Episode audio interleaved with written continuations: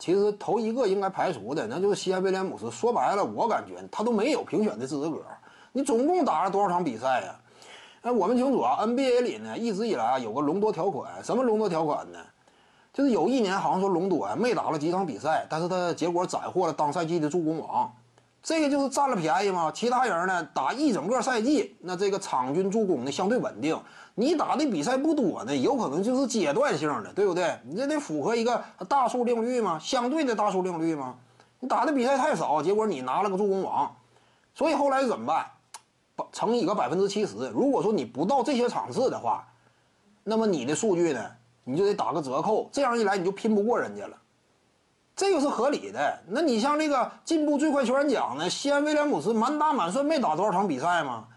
你歇了那么长时间，你现在竞争这一奖项本身就值得怀疑。你虽然数据不错，但你歇的时间太久了，你就没有充分资格与其他人竞争了。所以我感觉呢，就今年呢，进步最快球员奖不对，这个最佳新秀奖啊，不应该有西安威廉姆斯，他应该没有这资格。所以呢，应该把其他人啊再拔上来一个，对不对？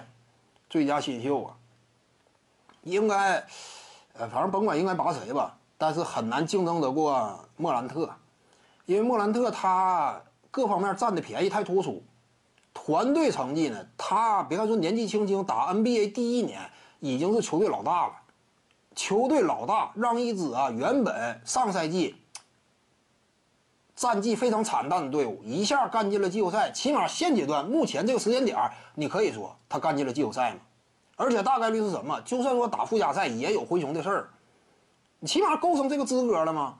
他作为球队领袖啊，一个一年级新人，你这不给他的话就不适合嘛？其他那些位呢，主要竞争的啊，特别年轻，的比如说什么纳恩之类的，他也不是老大呀。顶多是数据比较亮眼，而且数据层面他还不如莫兰特。率队表现的加成，再一附加上，那莫兰特就是没有争议，这点没有争议。徐静宇的八堂表达课在喜马拉雅平台已经同步上线了，在专辑页面下您就可以找到它了。